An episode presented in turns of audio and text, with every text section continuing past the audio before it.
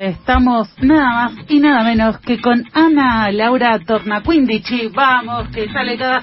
Va a ser un festejo cada vez que digamos No lo puedo apellido, creer, Ana. no lo puedo creer. Bienvenida. Nunca me pasa. Gracias. ¿Cómo andan? Bien. Bueno. Bien, bien, con aire, aprovechando Eso. que en un ratito vamos a salir del calor y Bueno, Tachando los minutos, así como, uy, uy, falta menos para las 5. Bueno, hay que aprovechar. Lo primero que voy a hacer es preguntarles esta vez, eh, bueno, ¿qué saben? Si conocen eh, las infecciones de transmisión sexual, alguna que puedan nombrar, que hayan visto en el colegio o no. Me causa gracia, no sé por qué, pero fue siendo una nena en el colegio. No, no sé, voy a mencionar una por ahí. La dilla. no. No, no, no está dentro de las ITS. A ver, no, yo del colegio no me acuerdo. Creo no en estas columnas que estuve escuchando que no estuve presente, pensaba, yo tuve en el colegio creo que alguna clase de educación sexual tuve. Los niños obviamente se reían todo el tiempo y yo, ¿de qué te reís? O sea, es una banana con un forro, no sé de qué te reís, pero bueno, se reían. Em, clamidia.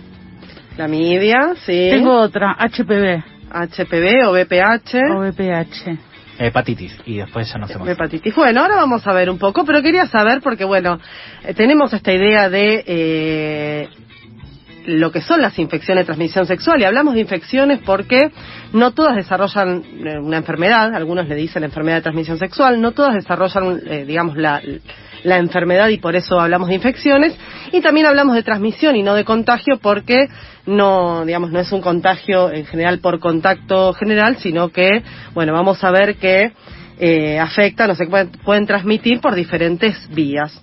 Lo importante a través de la ESI es ver el enfoque que le damos al tratamiento de las ITS, porque eh, generalmente eh, lo que sucede en las clases y en general en la vida es tras- eh, transmitir un temor, un miedo y que eh, los niños, niñas, adolescentes que están escuchando lo que son digan, bueno, no, no quiero tener nunca más ningún tipo de encuentro sexual porque me puede agarrar cualquier cosa y la idea, digamos, de- de- de estudiar eh, y aprender lo que son es sobre todo, bueno, cómo se previenen, qué son, pero para que podamos disfrutar, no para que, digamos, tengamos una idea eh, de evitarlas, sino que podamos, a través de saber, de conocimiento, podamos disfrutar mejor. Y por lo tanto, el, el enfoque importante justamente tiene que ver con desterrarlos de cualquier prejuicio, de cualquier situación, digamos,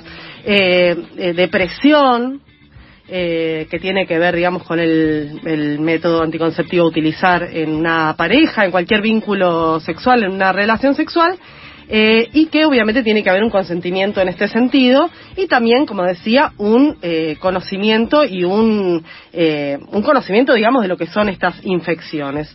Eh, para que sepamos, afectan a todes, a todes, absolutamente todas, las personas sexualmente activas. Por lo tanto, eh, no es eh, no, no no es que digamos hay una idea muchas veces se, se estigmatiza de a qué sectores pueden llegar a tener si uno es promiscuo no es promiscuo si tiene muchas si tiene pocas sino que basta con tener algún tipo de encuentro sexual ya sea oral anal o, vaginal eh, que eh, uno puede desarrollar eh, una infección de transmisión sexual si no utiliza eh, el método correcto. ¿Sabemos, saben ustedes cuál es el único método que evita las ITS? Preservativo. El preservativo o el campo de látex, porque estamos hablando también de relaciones orales. Y por lo tanto, bueno, hablamos en la primer columna, la falta muchas veces de lo que es el preservativo femenino, que es lo, lo que le da la autonomía a las mujeres y a las personas gestantes, pero también, bueno, esta idea del campo de látex que es medio casero y que, bueno, muchas veces si uno no sabe cómo hacerlo, a veces no previene del todo. Pero es importante saber que para cualquier, digamos, eh, vínculo, eh, hace falta que el preservativo esté desde el comienzo del encuentro sexual, no solamente, digamos, eh, para evitar el embarazo o, eh, o solamente para eh, lo que son las relaciones de penetración.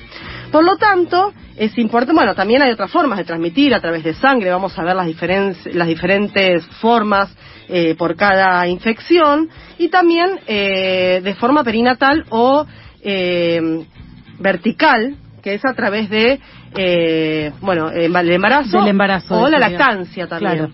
Y por lo tanto es importante hacerse chequeos médicos. Acá es importante saber que hay muchos síntomas que ahora vamos a ver, pero también es importante hacerse chequeos todes, todas las personas que somos sexualmente activas porque justamente eh, muchas no manifiestan síntomas. Entonces uno dice, bueno, no sé, eh, no, no siento nada, no veo nada raro, entonces no, esto no está, digamos, estos chequeos no están en lo que es, por ejemplo, uno se hace análisis de sangre anualmente, los que se hacen o las que se hacen, eh, sino que uno lo tiene que pedir específicamente. Sí, es como que te incluyen, no sé, cuánto azúcar, la glucosa es algo que te manda directamente el médico, pero no estas que mencionás. Exactamente, entonces Sí. uno las tiene que pedir Mm. y es importante poder hacerse chequeo anual, sobre todo para poder prevenir y prevenir a la otra persona o a las otras personas con las cuales uno va a tener un vínculo o una relación sexual. Y además te hacen eh, llenar un permiso especial también en una firma eh, que con otros estudios tal vez no te hacen.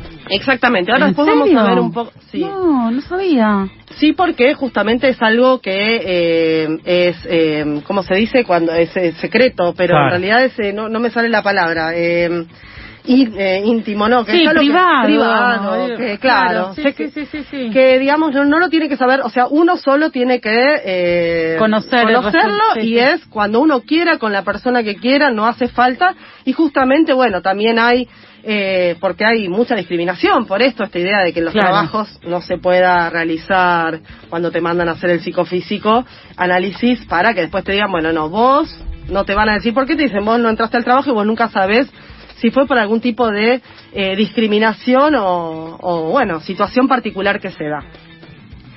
Eh, bueno, las más comunes que hablamos son la gonorrea, la clamidia, eh, la tricomoniasis, que no es muy conocida, pero es la más, la más común, eh, los herpes, también el BPH o el HPV, que es el virus de papiloma humano, sífilis, la hepatitis B y la hepatitis C, y el VIH, que es eh, el virus de inmun- inmunodeficiencia humana. Son, digamos, las principales eh, eh, infecciones de transmisión sexual. Hay algunas que son eh, de a través de bacterias, otras de parásitos y otras de virus. Las bacterias son unicelulares y pueden reproducirse por sí mismas y por lo tanto pueden llegar a ser más fáciles de tratar o de curar. Estas son la gonorrea, la clamidia, sífilis eh, y también la tricomoniasis. Y también, bueno, tenemos las que son de parásitos, que también son uni, pero también pueden ser pluricelulares y también pueden reproducirse eh, de por, sí mismos. Y después tenemos las más complejas o moleculares, eh, que son las hepatitis, el VIH, los herpes, y que, bueno, son casos particulares que tienen, digamos, un tratamiento eh, particular. Eh, ustedes, si me quieren hacer alguna pregunta o algo, me, avisan. Eh, bueno, vamos a hablar de los síntomas generales que aparecen. Como dije, puede ser que no aparezca ningún síntoma, pero vamos a hablar de algunos síntomas para poder alertarnos. que es secreciones de pus en los genitales, eh, ardor al hacer pis, cosas que tenemos que tener en cuenta si suceden, verrugas también en las zonas genitales, un flujo genital diferente, eh, dolor en la parte baja del abdomen, un sangrado vaginal fuera de lo habitual, eh, que uno dice, bueno, no, no es lo que me sucede cuando menstruo eh, habitualmente, puede haber heridas o llagas en las zonas genitales, eh, puede haber lesiones en la boca o manchas en la piel. Esas son, digamos, algunas, obviamente no todas son iguales, pero como para tener en cuenta, eh, y como les dije, como no hay un análisis de rutina, es importante para prevenir, para prevenir, digamos, contagios eh, o transmisión, eh, hacernos chequeos previos. Eh, puede ser por fluidos, como dije, o por contacto. Y tenemos algunas eh, prevenciones, además de lo que es el preservativo o el campo de látex. Por un lado, hay algunas vacunas para alguna de las, digamos, de las infecciones. Una es para el BPH, eh, otra es para la hepatitis B, que son eh, vacunas eh, bastante recientes, de hecho, eh, HPV o PVH, porque la mayoría lo, lo, lo conocemos como HPV.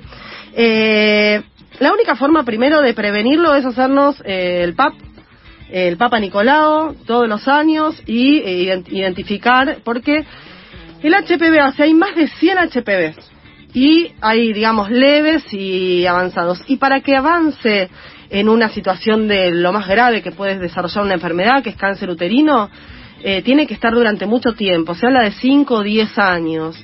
Por lo tanto, es fácil de prevenir para que no se llegue a una instancia, eh, digamos, de, tanto tiempo y desarrolle una enfermedad.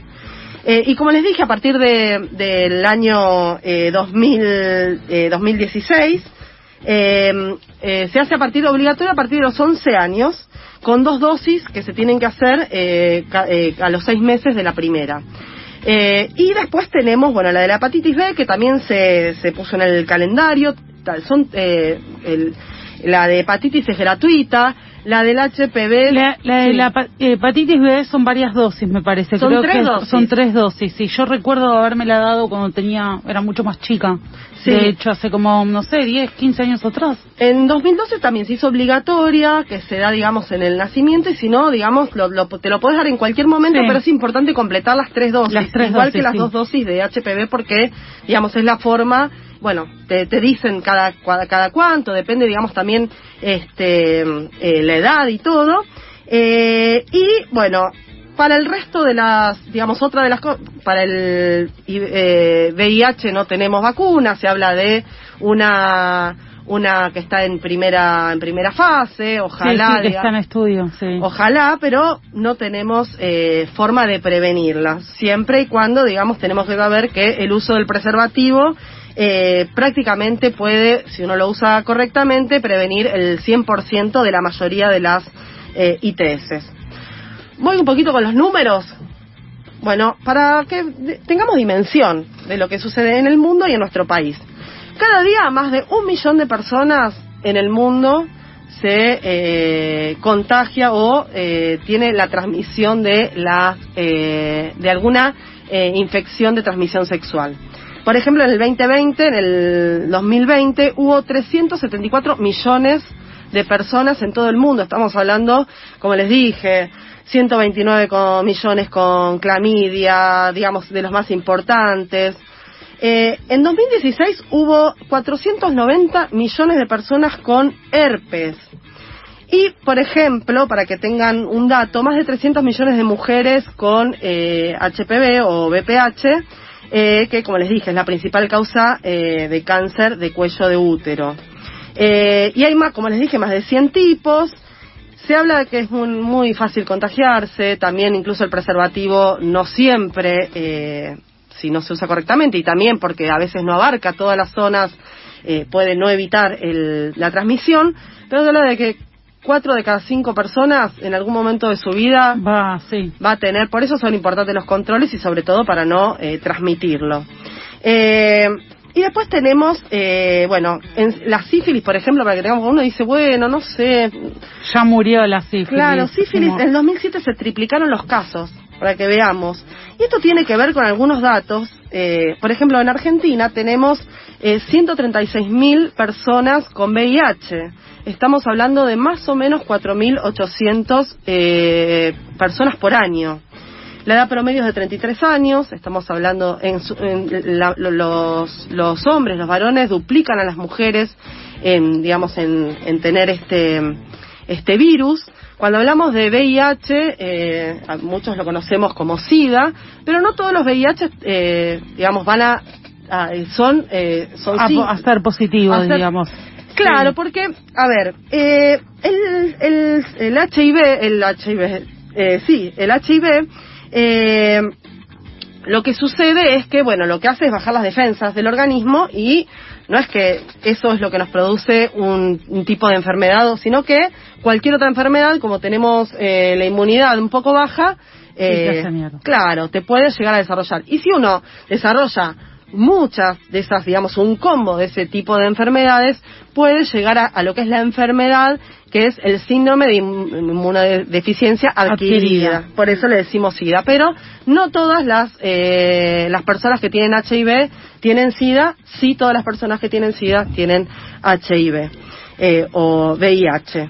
Eh, bueno, obviamente, según la Organización Mundial de la Salud, que acá tenemos, no es lo mismo cómo se trata este tipo de enfermedades en los países ricos y en los países pobres, sobre todo en la política preventiva, porque eh, si está a cargo, digamos, de la salud pública, bueno, primero tiene que haber salud pública y después, bueno, vemos que los países más pobres se desarrollan más porque no hay políticas de prevención, de reparto de métodos anticonceptivos y sobre todo de testeos. En otros, sí.